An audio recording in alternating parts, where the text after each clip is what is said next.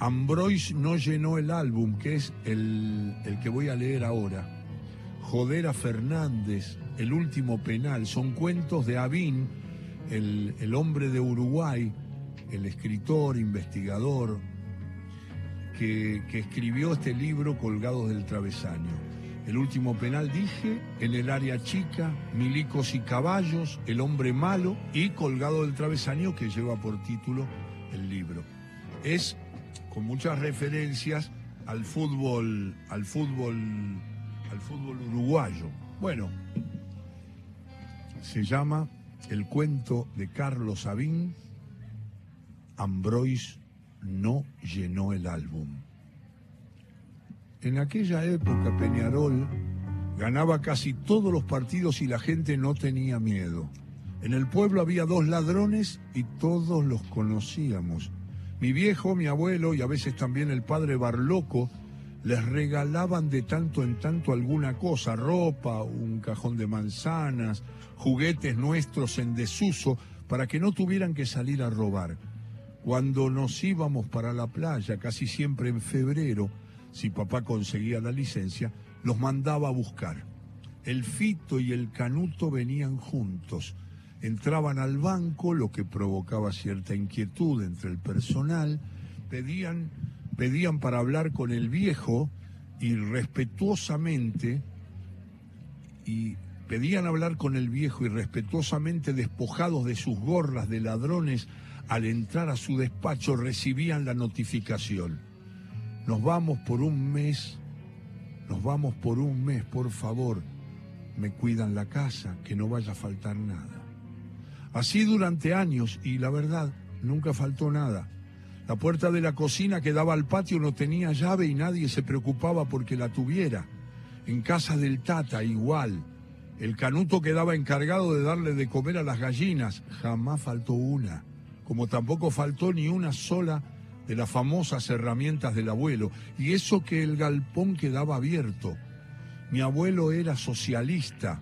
Sostenía que todos los hombres son buenos, que lo que les embroma la vida es la propiedad privada, que los ladrones no existen, los ladrones no existen, solo hay gente necesitada, y que él, él mismo, si no tuviera nada, saldría a robarle a los ricos.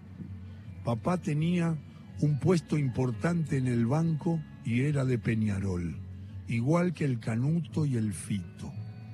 Cuando jugaba Peñarol los sábados o los domingos en forma alternada, el viejo lavaba el auto. Tenía un Borgward Hansa del 54 que sacaba del garage y estacionaba sobre la vereda. Conectaba una manguera, acercaba un balde, una pastilla de jabón bao, un trapo de piso y una franela amarilla y levantaba la persiana del living y sacaba la radio Félix que colocaba en la ventana. La sintonizaba en Sarandí para escuchar a Carlos Solé y esperaba que empezara el partido. El lavado del auto duraba exactamente lo mismo que el relato. El enérgico buenas tardes con que Solé cerraba su narración lo sorprendía en la última repasada con la franela.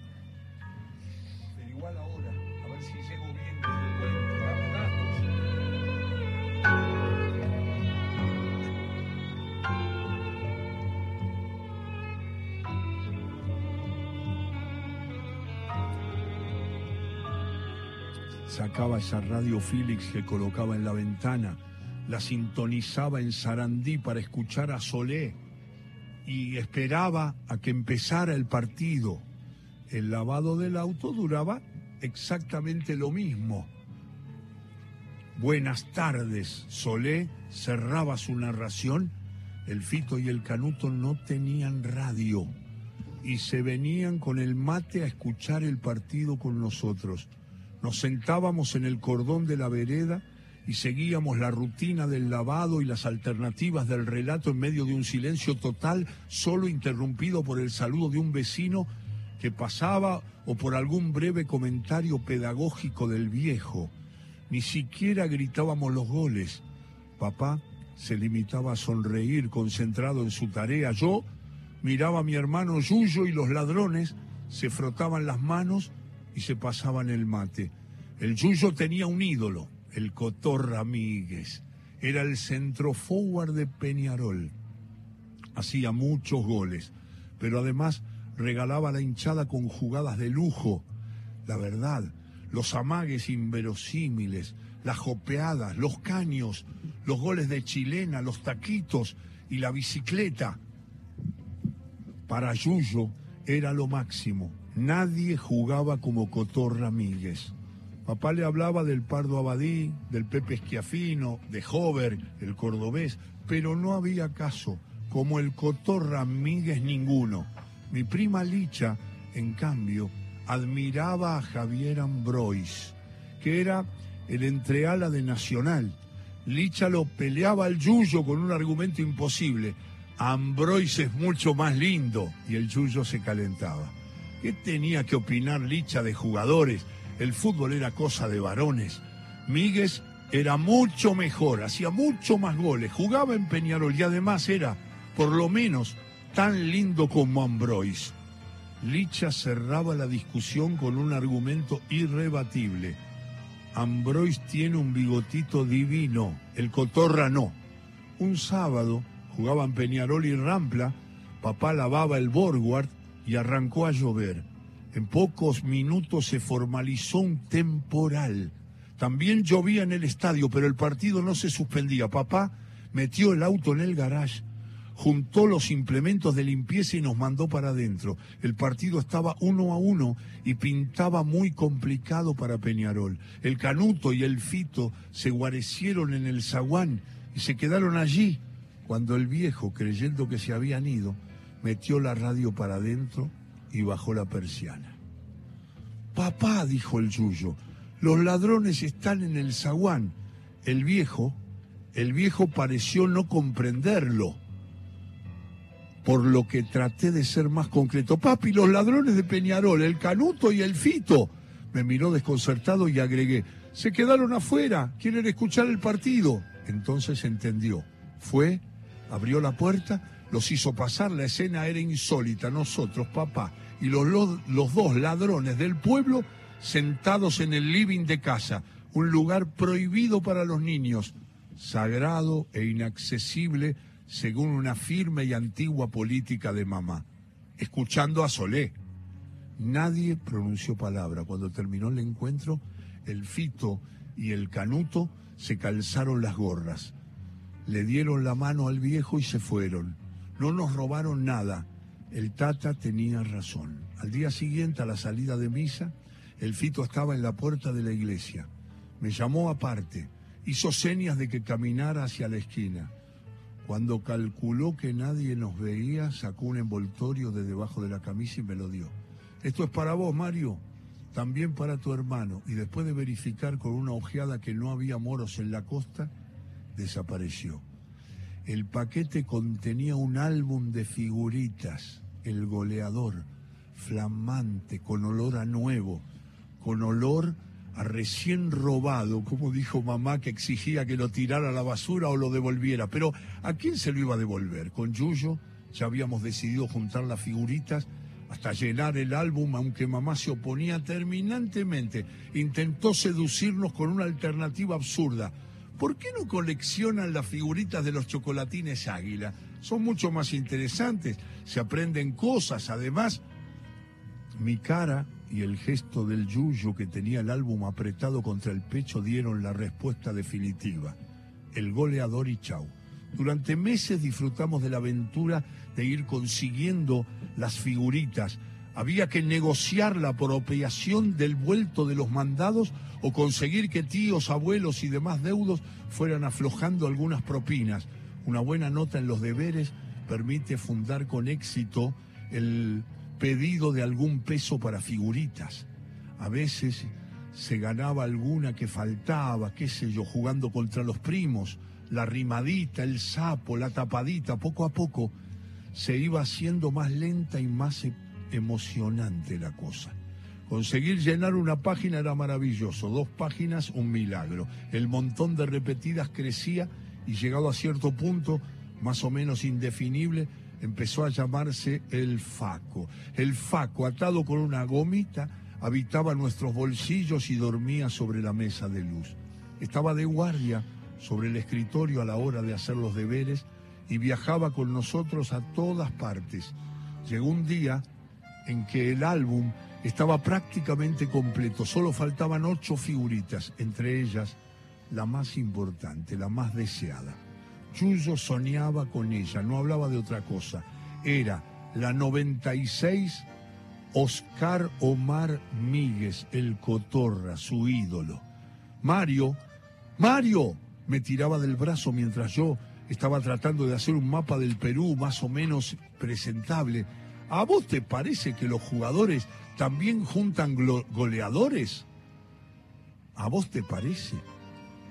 Claro, seguro que sí, le contesté sin mirarlo mientras intentaba calcar el río Apurimac. ¿Y cómo hacen? Para mí, que los señores del álbum les deben regalar muchas, ¿no? A mí me parece que es distinto. Dejé el mapa para otro momento. Yo creo que les regalan las 180, pero todas iguales, las que le corresponden a cada uno. Yuyo me miró asombrado como si hubiera descubierto la pólvora. Claro, tenés razón. Por ejemplo, al cotorra Miguel le dan 180 cotorras y él las va cambiando con los otros jugadores. Así todos pueden llenar el álbum, seguro que es así. Y se quedó de lo más contento. Habíamos descubierto uno de los secretos más extraordinarios del álbum Goleadores. La fantasía, la fantasía que un poco distraído inventé para sacarme de arriba a mi hermano fue elevada a la categoría de interpretación oficial. Ahora, todos los jugadores de primera división estaban juntando figuritas con sus propias imágenes y probablemente antes de empezar los partidos o en el entretiempo se reunían en los vestuarios para poner al día los canjes y seguir completando páginas. Pasaban los días y las ocho más difíciles seguían sin aparecer. Empezamos a dudar si en realidad existirían, pues ninguno de nuestros amigos jamás las había visto, ni hablar de tenerlas disponibles para cambiar. Y yo, la verdad, fui perdiendo interés en la colección. Pero el Yuyo, más porfiado que una mula, en opinión de mamá, seguía insistiendo y seguía juntando para comprar goleadores. Esta es la primera parte de este cuento de Carlos Avín, colgado del travesaño el libro, y el título del cuento, que es maravilloso, ya después del informativo lo completamos. Ambrois no llenó el álbum. Estamos hablando de Cotor Ramírez de Ambrois, jugadores de Uruguay, y un cuento de Carlos Abim que es una maravilla y que va a seguir después del informativo de Radio Nacional ahora. Ambrois no llenó el álbum. Los dos compañeros los dos hermanos que siguen las alternativas de las figuritas goleadores en Uruguay y que faltaban completar las más difíciles. Y Cotor Ramírez era uno de los que, ya los jugadores, estuve contando en el cuento, los jugadores ya estaban pendientes de las figuritas y de cómo llenar el álbum. Llegó el cumpleaños de el yuyo de mi hermano. El tata apareció con un paquete cuidadosamente envuelto, sonriendo como un niño feliz. La abuela venía atrás murmurando algo. Nos besaron a los dos. El yuyo estaba ansioso esperando el regalo, por lo que soportó los consabidos tirones de oreja. Él tenía suerte, era mucho menos que los que me tocaban a mí y se quedó mirando al abuelo, cuyos ojos brillaban de contento. Hija, tu padre está loco, la abuela intentaba explicarle a mamá. Pero ya mi hermano rompía el papel del paquete y apenas descubierto el increíble contenido se puso a gritar. ¡Pa! ¡Mirá, Mario! ¡Mirá! ¡Una caja de goleadores! Era un regalo fenomenal. Una caja igualita a la que había en el mostrador del almacén o en el kiosco, una caja de 100 caramelos goleadores como las que tenían los que nos vendían las figuritas. Una caja verde con el dibujo y el nombre del álbum, una pelota de fútbol en la tapa, 300 figuritas escondidas en su panza. Nunca había visto ni imaginado un regalo igual. Sin soltar el tesoro, Yuyo corrió hacia el abuelo y se abrazó a sus piernas. Tata, tata, gritaba sin poder decir nada más, y don Siriaco le acariciaba la cabeza en el colmo de la felicidad. Entonces hizo algo que tardé muchos años en comprender. Le sacó la lengua a mi madre y a la abuela, a las dos juntas, y después desató una de las más fantásticas carcajadas que yo recuerde. Mamá empezó a decir, bueno, Yuyito, dame la caja, yo te la guardo y todos los días te voy dando tres o cuatro. Pero no oímos el final. Ya corríamos hacia el dormitorio, trancábamos la puerta por las dudas. Yuyo puso la caja arriba de su cama y empezó a pelar los caramelos para sacar las figuritas. Los goleadores venían envueltos en papel verde brillante. Contenía un caramelo cilíndrico como un cande, crocante, muy dulce, y tres figuritas, tres goleadores que venían enrollados en torno a la golosina. Yuyo abría los caramelos y me pasaba las figuritas. Vos andás fijándote si las tenemos, Mario. No paró hasta que terminó con la caja. De tanto en tanto se zampaba un caramelo y me daba otro a mí. Trescientas figuritas, casi todas repetidas como no podía ser de otro modo, pero conseguimos siete de las ocho que nos faltaban para llenar. El faco triplicó sus dimensiones el álbum estaba casi lleno. Una sombra impedía que la fiesta fuera completa. Seguía faltando la figurita del Cotorra Míguez, la número 96. Yuyo especulaba, claro, el Cotorra es la sellada, porque es el mejor de todos los jugadores. Nadie tenía la 96 y nosotros nos agarramos el sarampión. Yo estuve cuatro días en la cama y una semana sin ir a la escuela. Pero lo del Yuyo fue bastante bravo. La fiebre no le bajaba, el médico empezó a venir todos los días, mamá y papá estaban muy preocupados, sobre todo por las noches, cuando la fiebre subía y subía. Le daban aspirinas y diazol, unas pastillitas cuadradas de color rosado, medio dulzonas, pero estos remedios no impedían que la fiebre siguiera subiendo. Durante dos noches horribles el Yuyo deliró. Hablaba en sueños, decía disparates. Su mala conciencia le devolvía pesadillas en que el gallo de doña Ida, la vecina, regresaba para vengar infinitas afrentas. Se posaba al pie de su cama y lo picoteaba. Yuyo gritaba, el gallo, el gallo, mamá, mamá, el gallo está en mi cama. Literalmente lo veía señalaba con su dedo trémulo a los pies de la cama, muerto de miedo. Yo estaba muy asustado y me costaba conciliar el sueño. De pronto, en plena madrugada, el gallo volvía. Suyo gritaba. Papá se levantaba y le aplicaba paños mojados a la frente y mamá, mamá lloraba. Me veo en mi cama, los ojos desvelados, con el miedo y la pena por mi hermano pesando como una piedra sobre mi pecho.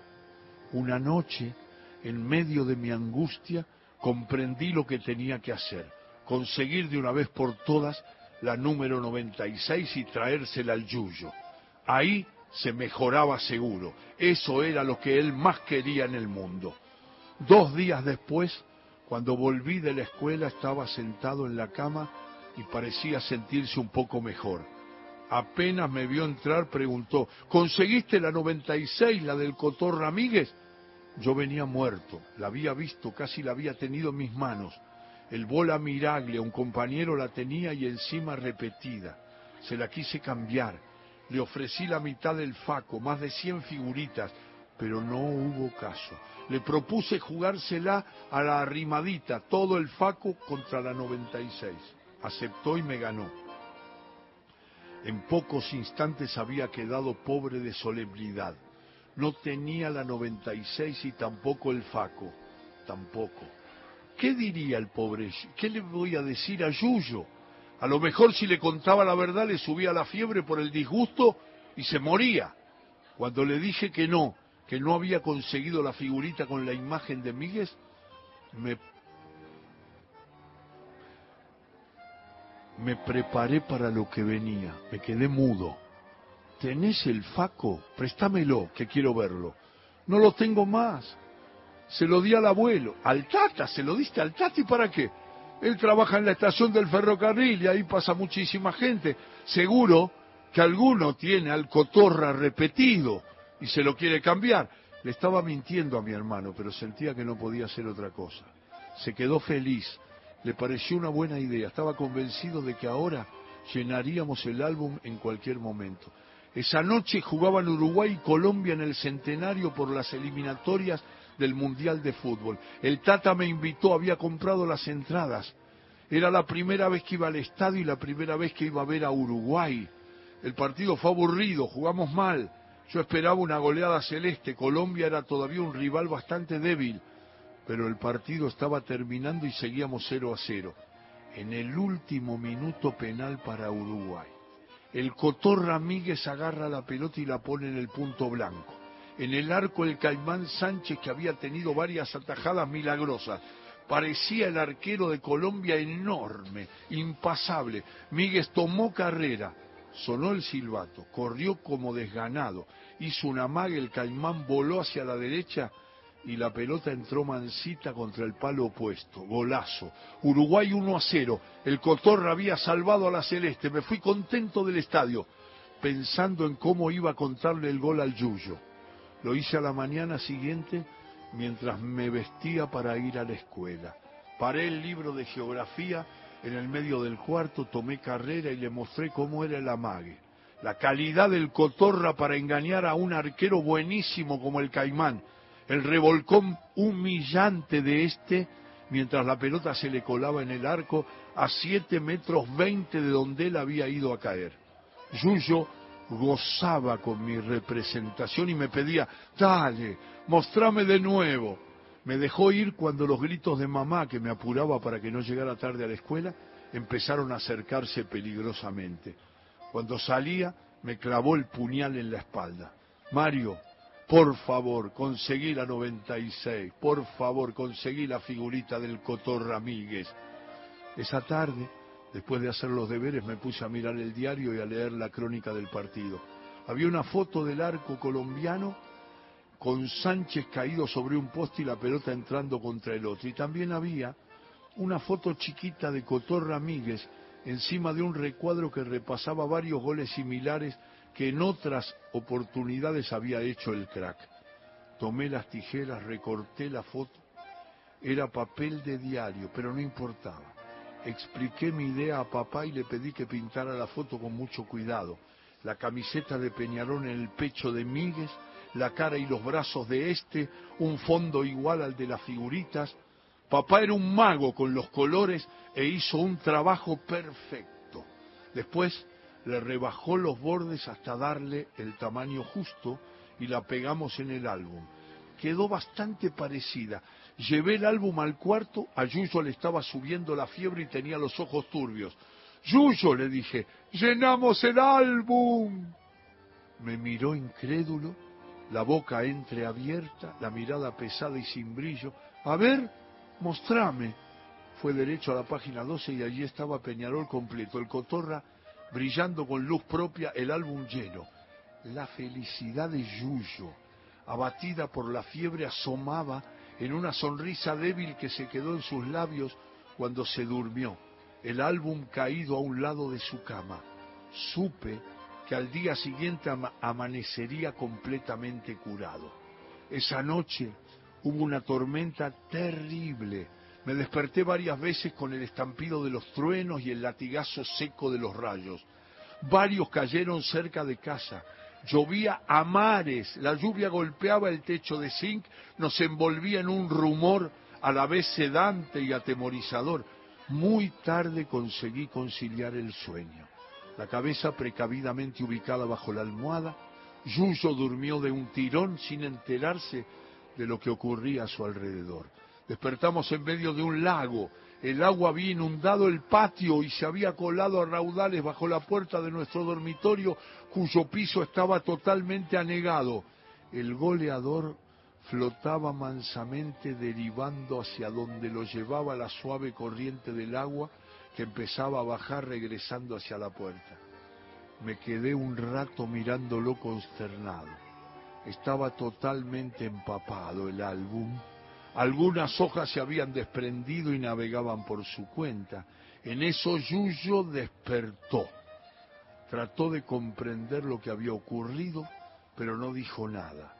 Su mirada había cambiado. Ya no tenía más fiebre y parecía feliz. Me miró sonriendo con su boca medio desdentada y preguntó, ¿cómo hiciste? ¿Cómo conseguiste la 96 del Cotor Ramírez? Resolví seguir con mi historia. No la conseguí yo, fue el abuelo. Ah, claro, se quedó pensando. Claro, se la cambió un tipo en la estación. Y ahí me metí hondo en la fantasía, por el yuyo, por su sarampión, para que no se enfermara nunca más. No, fue el mismo Cotorra el que se la dio. Sí, el jugador, tu ídolo, Cotorra Miguel se la dio al abuelo. El Cotorra quedó con la boca abierta. El Cotorra se la dio, pero ¿cómo fue Mario? Eh, ¿Cómo hizo? El Tata tuvo que ir a hacer una inspección a la estación Yatay. Y el Cotorra estaba allí esperando el ferrocarril. Creo que iba para Rocha o un lugar así, un poco lejos.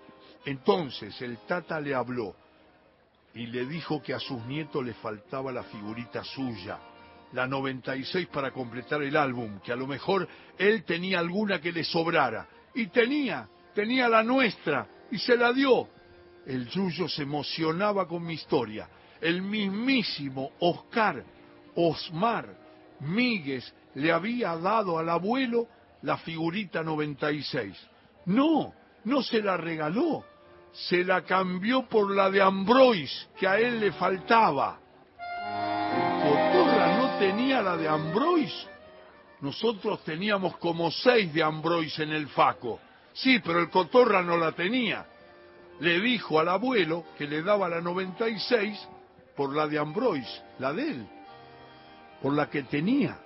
Porque cuando quiso cambiarse la Ambrois en el vestuario, este le dijo que no, que de ninguna manera estaba caliente por los goles que Miguel le metió a Nacional en el clásico y no se la quiso cambiar. Entonces el Tata le dio la de Ambrois, la 68, sí, la 68. El Tata se la dio y el Cotorra le dio la 96 y se quedó loco de la vida porque él también había llenado el álbum. Se hizo amigo del abuelo. La cara del Yuyo irradiaba felicidad. Yo miraba al goleador flotando deshecho en el agua y miraba al yuyo. Ya nada importaba, había logrado su meta y de qué manera. De pronto revolvió los ojos y frunció el entrecejo haciendo como que pensaba y me dijo, Ambrois no llenó el álbum. Era la conclusión lógica de mi historia. Claro, le contesté, a él todavía le falta la 96. Yuyo apretó los puños como para festejar un gol, se mordió el labio inferior, sacudió la cabeza y satisfecho dio por concluido el caso. Que se joda por insolente, ¿no? Gran cuento. De Ambrois no llenó el álbum de Carlos Sabim, del libro El uruguayo Carlos Sabim, escribió este cuento en el libro que Alfaguara publicó en Uruguay, colgado del travesaño. Y aquí acabo de leer este maravilloso cuento de figuras del fútbol uruguayo. Se llama el cuento de Avín. Ambrois no llenó el álbum